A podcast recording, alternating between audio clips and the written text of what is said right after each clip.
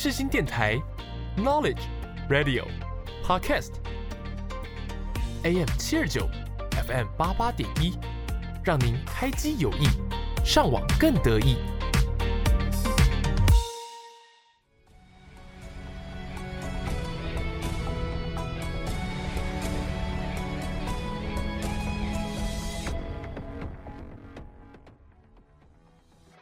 欢迎大家来到影剧历史面面观。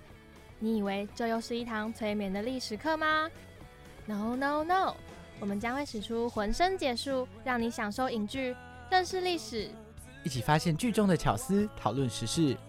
就让我们开始吧。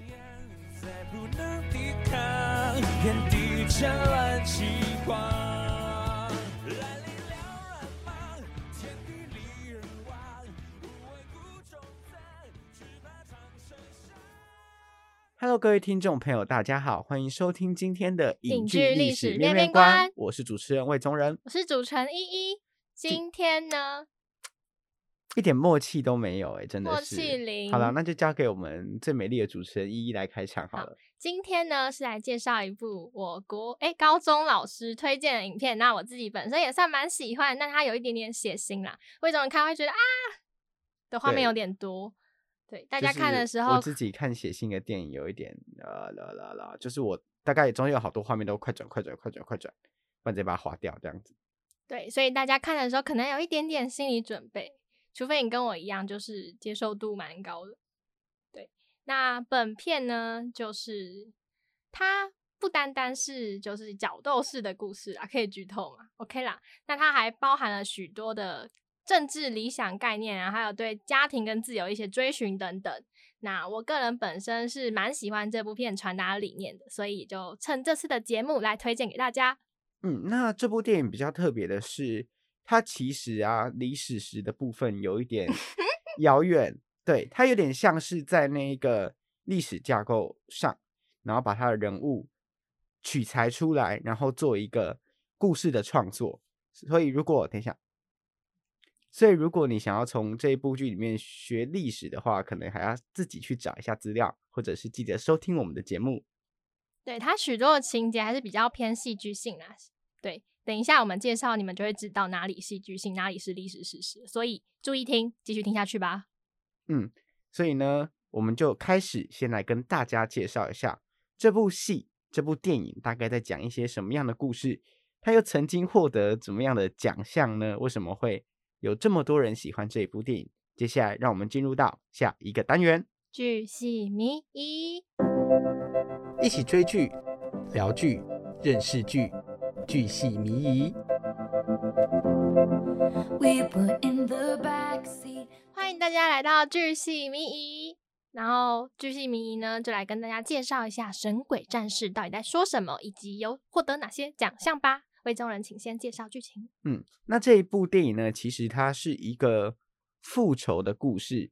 他在讲啊，就是罗马五贤君的最后一位皇帝，哲学家皇帝奥里略，他非常赏识他的一个将军，那他也有意把皇位交给这个将军。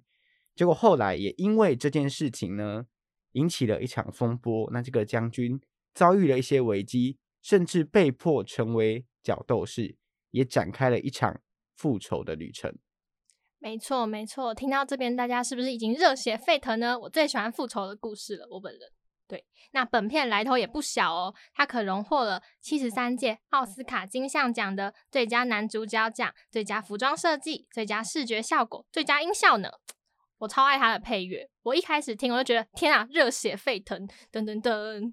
而且它的这一部电影的场景啊，或者是他整个战斗的画面也是非常的写实，然后那个场面都是很壮阔的。对你很多时候你看电影，你不会觉得哦，我现在看电影是觉得好像它是真实发生的耶。除了一些就是比较偏离史实的情节以外，就整体的大架构啦，像罗马竞技场啊，还有战争的大场面等等，我觉得还是非常值得一看的。嗯，对，对，下面对，对对对对，对，所以呢，大家如果有空呢，其实可以推荐大家去看一下这部电影。虽然它目前好像呃已经在 Netflix 上面下架了，好像比较没有正版的片源可以找到。那还是可以去租录影带啦。对，可以去租 DVD 或是呃找一些其他的网站，或是也有一些正版网站是可以用，我记得好像可以用买断的，嗯就是买几天看这样子。对，像苹果啊就可以就是租借六十一天，我记得没错的话，对，嗯，对，所以还是非常推荐大家去看一下这部电影，因为它在剧情上啊，或者是在呃人物的演绎上，我觉得它每个角色啊都有很鲜明的形象跟特点，就是记忆点很高。你对于他出场过的角色，你都会记住说，哎，他好像扮演了一个怎样的作用，然后他对这一个整个剧情有一个怎样的影响。所以我觉得这是这部电影，我觉得它很成功的一个原因。那再加上刚刚说的嘛，无论是服装、场景，还有整个的画面，都是非常的精彩的。没错，那就让我们赶快进入到下一个单元，来更了解这部电影吧。嗯一起进入到下一个单元，你点了没？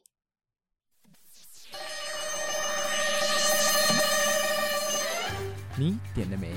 一起发现影剧中的细节与巧思。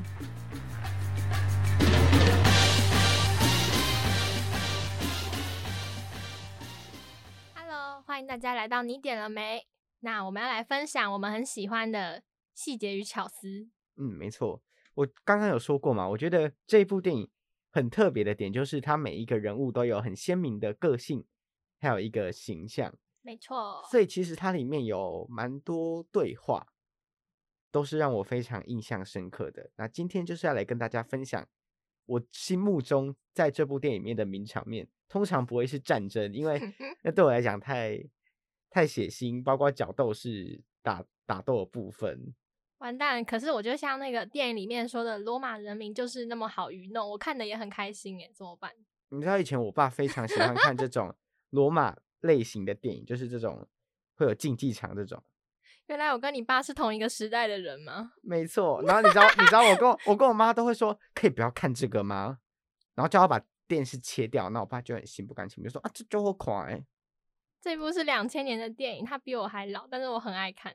而且我记得我好像有在我爸收藏的 DVD 里面看过这一部。看来你跟我爸看片的喜好真的非常的接接近诶，喜欢看这种非常有非常 man 的电影。说不定我跟你爸共同话题还比你还多。有完了，有可能，有可能呢、就你们一聊电影啊，这部我看过哦，这我尬意这样子。好了，废话一堆，继续分享。对对对，好，那呢，我自己第一个呃让我非常印象深刻的呢是那个大臣跟新皇帝他之间的一个嗯言语上面的对决，就是中间有一幕啊，因为这个新皇帝他其实非常不满元老院这样的一个存在，所以他就展开了一场呃跟元老院之间的辩论，然后那个大臣的时候就问他说啊，就是说哦，既然你意见这么多，那根据你自己的经验呢、你觉得应该要怎么去对待人民？然后他就说，呃，他认为要用爱，他说他会爱民如子，然后因为他们都是我的子民，然后会将他们紧紧的拥抱，这样子。他说的是像他拥抱他父亲那样吗？对，要拥抱着。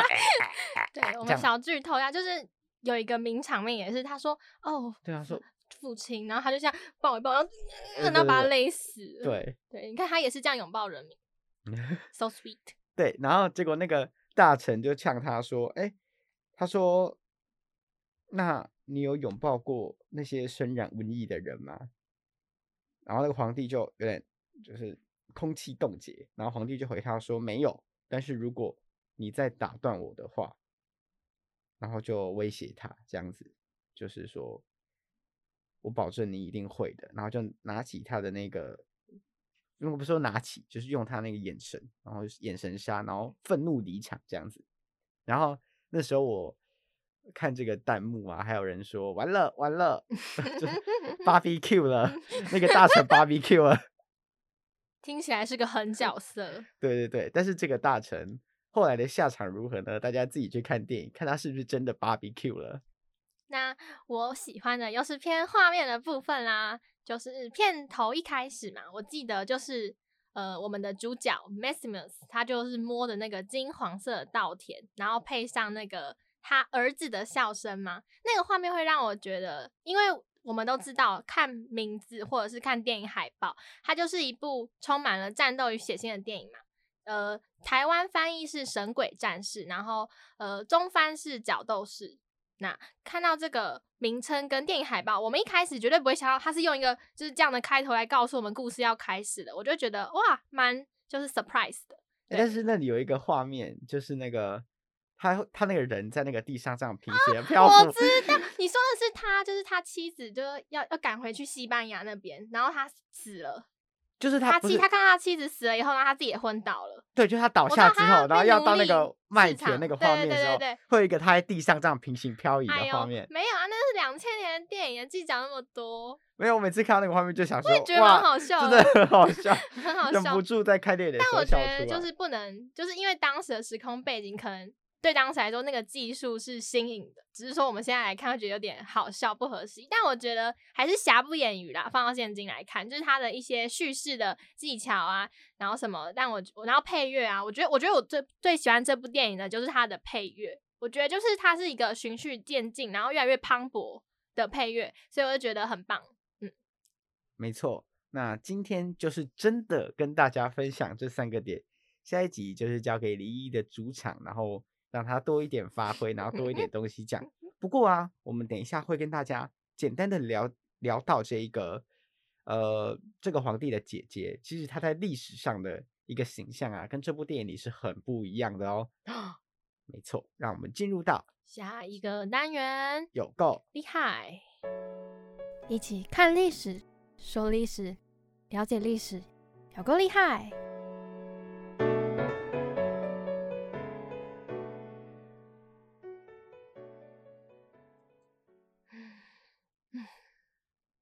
为什么大家会听到我在深呼吸呢？没错，因为等等魏宗仁要抽考我一堆我可能不会的题目，我觉得我可能要玻璃心大碎了。而且没错，这一集呢就跟开盲盒一样，李一并不知道我要跟大家分享的是什么，所以第一个问题来了，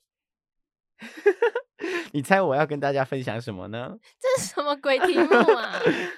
呃，你刚刚说的历史上的国王的姐姐，嗯，大概正确了，就是我会跟大家分享这一个历史上这个国王他真实的历史面貌。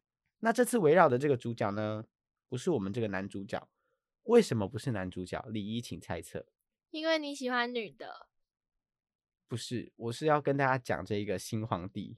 因为你 喜欢。好，请继续。不是啊，你还是要猜测啊。哦，就为什么跟大家分享不是这个角斗士，而是这个暴君新皇帝呢？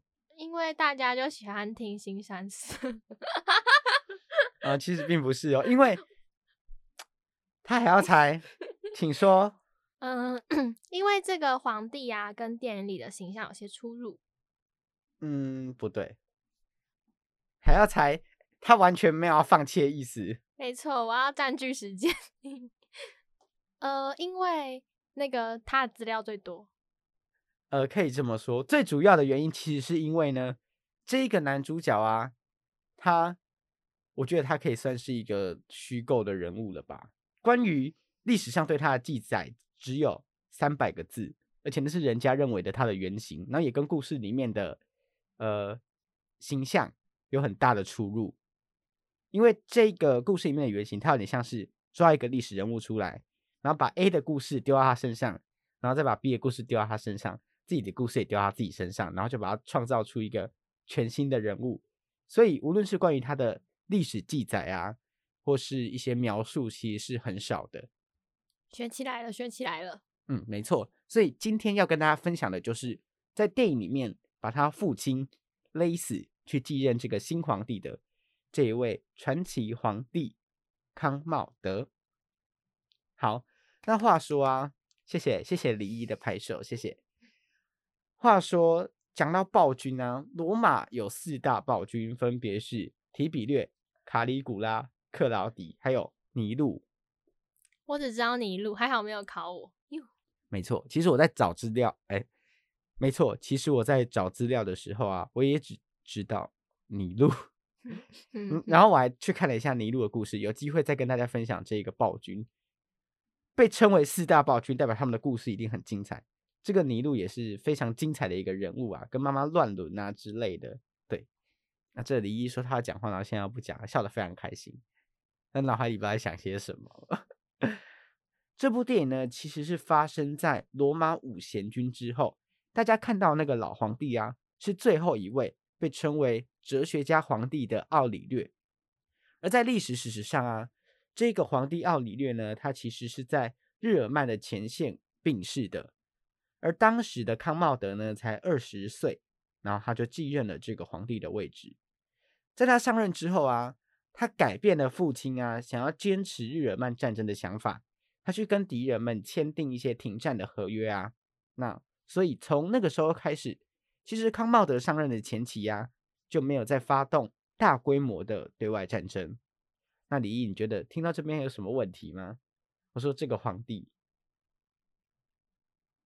没有，这个皇帝在他上任的前期啊，算是还蛮正常的，就是一个中规中矩的皇帝。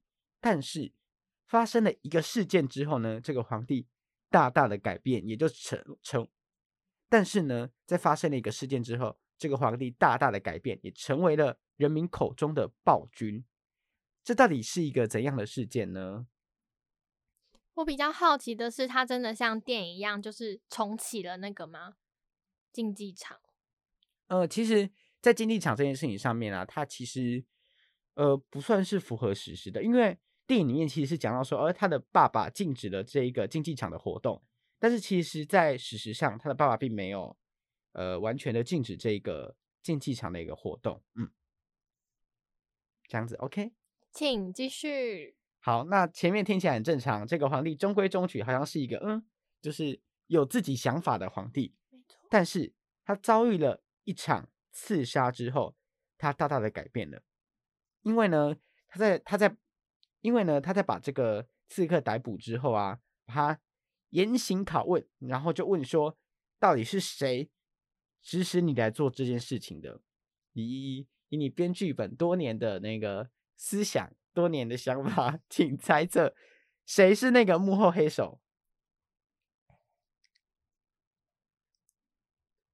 他老婆，他妈妈，No no 他兄弟，no no，还有谁？他哪有兄弟？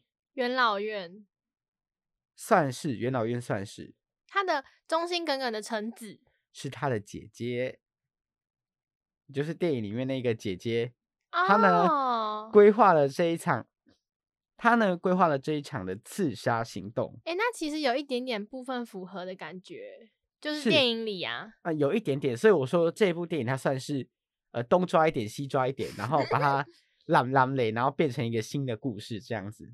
嗯，那为什么他的姐姐会想要杀他的弟弟呢？这一切要从二帝共治时期说起。就是罗马有一个时期啊，是二帝共治，就是在他爸爸的那个时候。那那个时候呢，鲁奇拉她嫁给了另外一位皇帝，就是他爸爸跟另外一个皇帝一起一起二帝共治嘛。那鲁奇拉嫁给了他爸爸的呃兄弟，我忘记是弟弟还是哥哥。贵圈真乱。对，没错，就那个时候二帝共治。那大家如果对这一段历史有兴趣的话，可以去找一下。那这边就不跟大家多讲。那也因为鲁奇拉嫁给另外一个皇帝啊，他就拥有了奥古斯塔，也就是皇后这样的一个称号。但是在那个时候啊，他的弟弟康茂德的妻子啊怀孕了，那出于嫉妒，他便打算要暗杀自己的弟弟，因为怀孕这件事情不是他就是巩固了自己的地位吗？那他皇后这个称号不就不保了吗？所以他就决定要暗杀自己的弟弟。好，那这场暗杀呢，其实并没有成功，因为啊，这部电影虽然大家看到这个电，哎，因为啊，这部电影虽然大家看到这个皇帝啊，他其实弱弱的，就是被角斗士杀了嘛，但其实在历史史实上啊，这个皇帝还算是身手不错的，所以他当然没有遭到暗杀。可是，在这件事情之后啊，却给这个皇帝留下了一个阴影。刺杀结束之后，几个牵连的元老院议员，就像你刚刚说的，就是也是跟元老院有关联。几个牵连的元老院议员呢遭到处决，那他的姐姐本人呢也被流放到岛屿，几年之后也是一样被下令处决了。从这件事情之后啊，康茂德对于皇帝的工作就开始倦怠，然后啊沉溺在狩猎还有角斗的活动之中，所以这个皇帝啊，他其实是非常热爱角斗士这一个活动的，而且他也开始怀疑帝国的上层阶级的人啊要刺杀他，就是这件事情给他留下了一个阴影吧。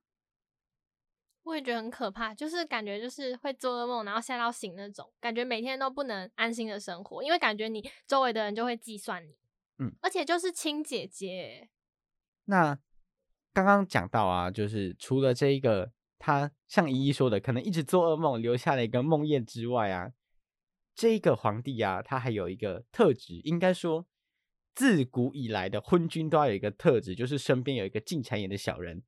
简单来说呢，这个小人呢，他就害死了身边的一个其实非常忠心，然后非常有能力的一个呃长官。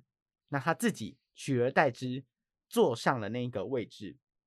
然后呢，他成功的上位之后啊，他成为了禁卫军长官，他就开始独揽权力呀、然后成为了一个不折不扣的贪官。后来，这个人呢，他擅自挪用免费发放给公民的小麦到市场上面去卖，造成了粮食短缺。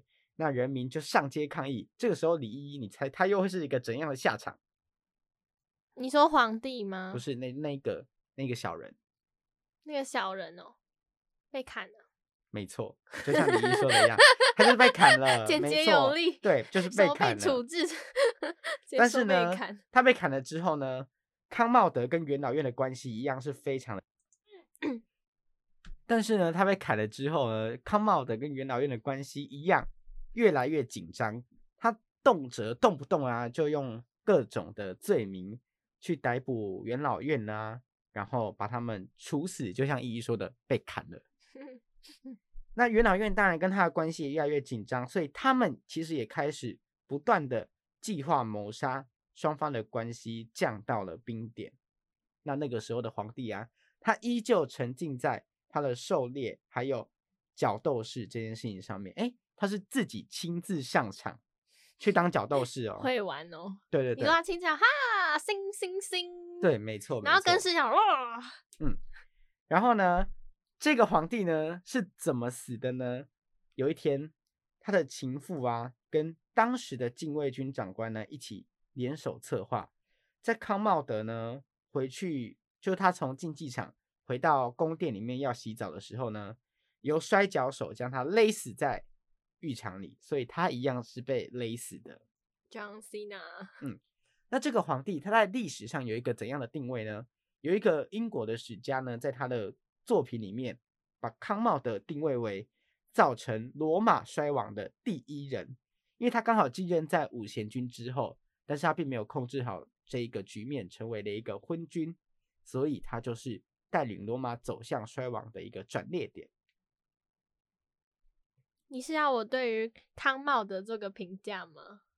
没有，我是要一一来说，下一集他想要跟大家分享什么呢？大家是不是非常的期待呢？原来是下集预告的部分，没问题。那下集要跟大家分享什么呢？其实我还没想好，因为我要学魏宗人，来随堂测我明明。就是想好了，我明明就是想好了，然后结果找的时候发现 啊啊，这哪招？怎么会跟我想的不太一样嗯我？也要保密，但是应该也是会跟罗马帝国有关的东西，或者罗因为你知道马。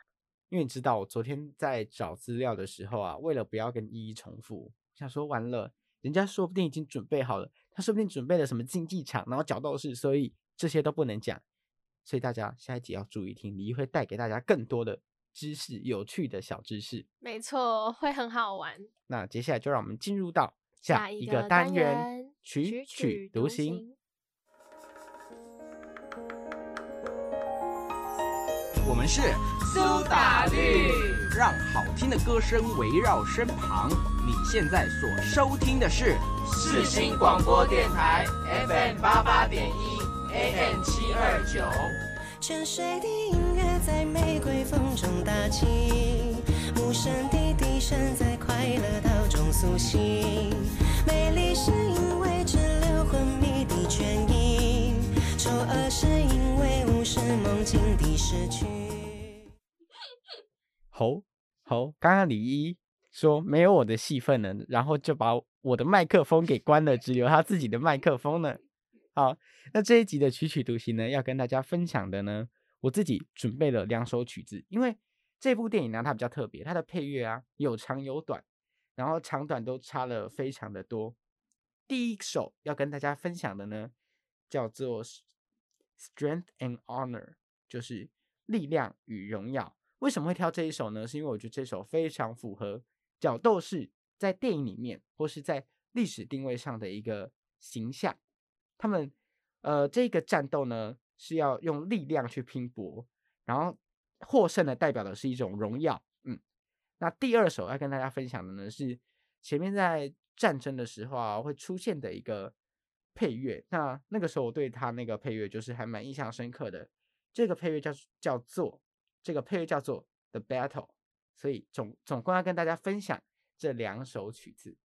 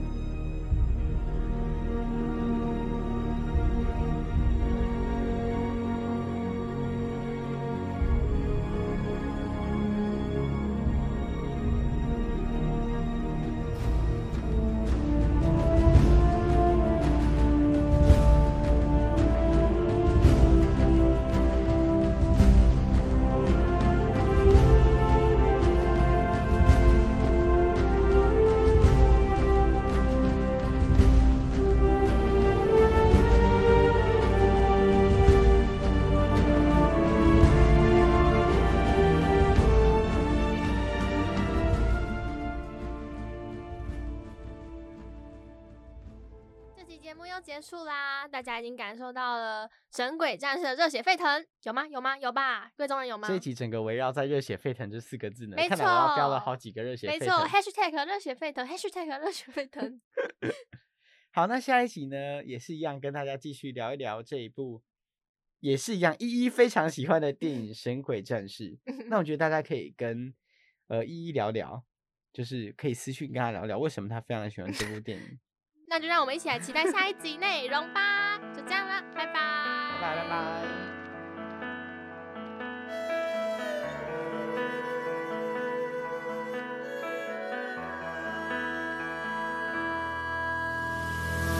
历史的重重叠叠，壁画的判词曲帖，连川草里千丝万缕的情书殷切。